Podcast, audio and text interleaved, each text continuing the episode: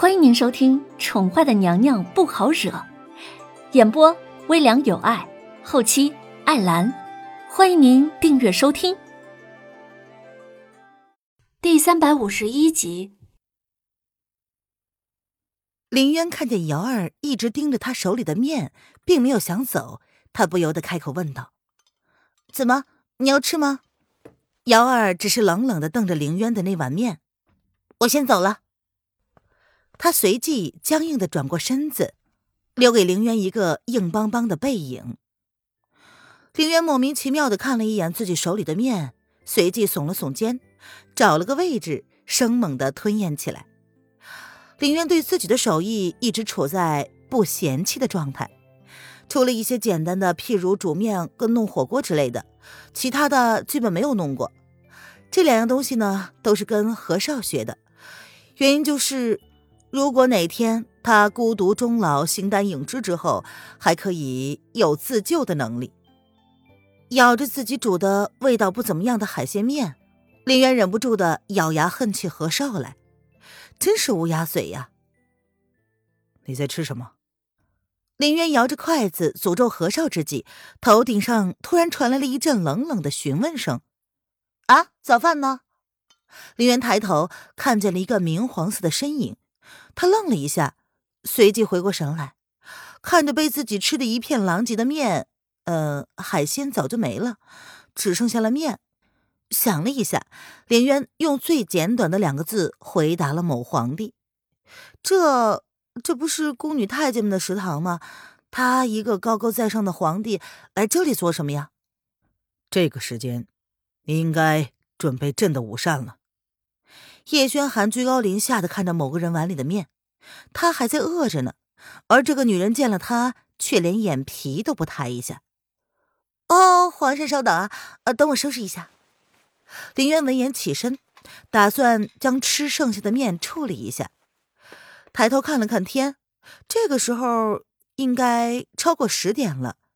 唉，时间果然是经不起折腾的。早上他是饿醒的，吃完饭已经到了中午了。平时呢，他也就这个时候才起来而已吧。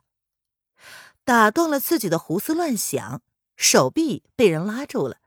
林渊拿着大碗的手一抖，差点没把碗给掀翻了。怎怎怎么了？林渊有些莫名其妙，这才抬头对上了某双让他看了就无名火的黑眸。林渊不得不承认，他对叶轩寒是有成见的。看见了那双没有情绪的冷冰冰的看着他的眼睛，他就有一股无名的火在胸口燃烧着。没什么，收拾好了之后跟朕走。叶轩寒冷冷的盯了林渊半晌，倏地放开了林渊的手臂。他留下这么一句话之后，便还给了他的自由。哈，简直是莫名其妙。林渊耸了耸肩。不想理会这个有神经病一样的男人，他将手中的面倒了之后，林渊收拾好放在碗槽里。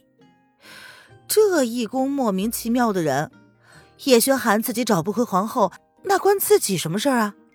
他也很无辜好吗？慢吞吞的跟在叶轩寒的身后，林渊盯着他的背，想要盯穿似的，目不斜视。回到大殿。林渊看见叶安早就已经准备好了午膳，他又翻了个白眼。感情这皇帝肚子饿了，真找他呀？哎，别人准备的有什么问题吗？还不伺候？叶轩寒从主位上坐下来，随即冷冷的看了林渊一眼。哦，那皇上想要吃哪道菜呀？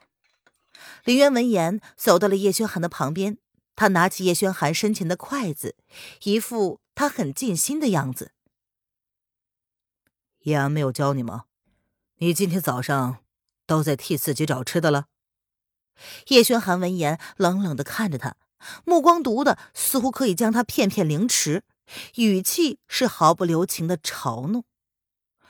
本来想在这女人身上找到一丝熟悉的地方，没想到这女人不论是外表还是内心，都跟他的小野猫没有半分的相像。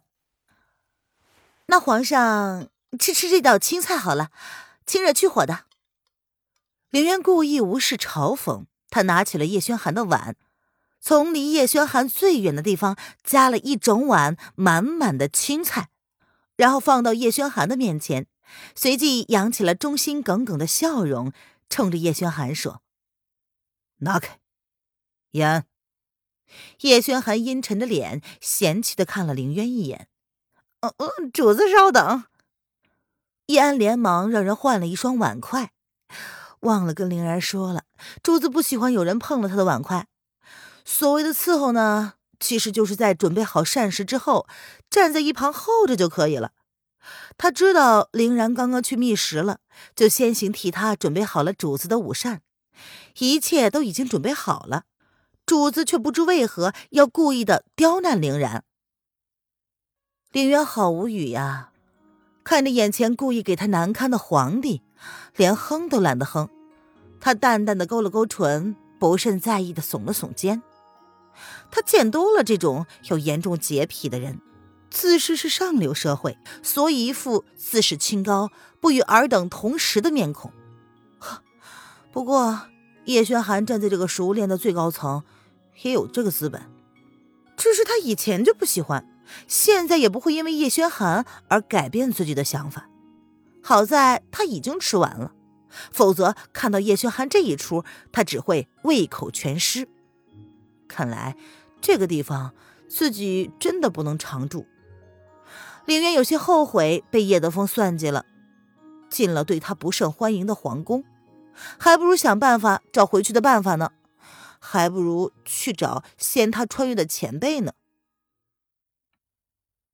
看到站在自己身旁却完全已经走神的女人，叶轩寒顿时感到胃口全无，略微烦躁的看了一眼这满桌子的菜肴，叶轩寒连筷子都没有动，他便起了身，冷冷的看了凌渊一眼，便朝门口走去，像是跟谁耍脾气似的。易安一脸惊恐的看着主子离去的背影，不可思议的看了看凌渊。这个姑娘竟然可以气得主子连午膳都不吃了，事情已经严重到这个份上了吗？切，爱吃不吃。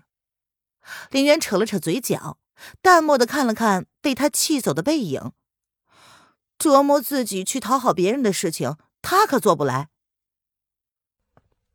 看来你还真不适合在皇上身边伺候。瑶儿不知何时已经出现在了林渊的身旁。他看着桌子上没有动的食物，再看了看一脸不屑的凌渊，瑶儿竟然发现自己没有丝毫的意外。这个女子身上的傲气太重了，怪不得皇上会对她另眼相待。这种傲气跟小姐像了十分。哦，那这种事情以后还是扰烦瑶儿姑娘了。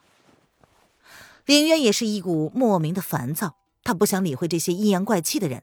他轻轻的弹了弹自己的衣角，淡漠的看了瑶儿一眼，便往门口走去。他可不是受气包，更不是谁都可以在他的身上找平衡的主。挑衅他下场的人，下场通常也不会很好的。林渊出了门，就往自己的房间走去。切，即便是皇帝，那又如何？林渊不傻。前后联系联系叶德风的话，他就算再蠢，也能猜出个大概来了。当初说的死也要死在一起的男人，只是将他认错人了吧？所以发现自己不是他找的人之后，就将一切过错都归咎在了他的身上。是什么样的女人让他那么迷恋呢？回到房间，趴在被子上，林渊将小脸埋在了枕头里。好烦呐！他无法适应这个世界，好想回到老爷子身边承欢膝下。只要哄着他老人家开心，他甚至可以一辈子不用嫁人的。跟和尚那群狐朋狗友有一天没一天的过日子，何其无忧啊！哈，真不明白他为何要穿越至此。他也没有美男梦啊，就算是有。看到心有所属、阴阳怪气的叶轩寒之后，也已经幻灭了，好不好？皇帝的心思可不是他们这些凡人可以理解的。即便自己曾经对他心动过，但也因为他心有所属而挥剑斩断情丝了。有些刚刚萌芽的好感是可以遏制的。意识到这一点，林渊突然轻声的笑了起来。若是这么想的话，那么进宫也算是一件好事了。他庆幸在自己深陷之前就悬崖勒马、迷途知返了。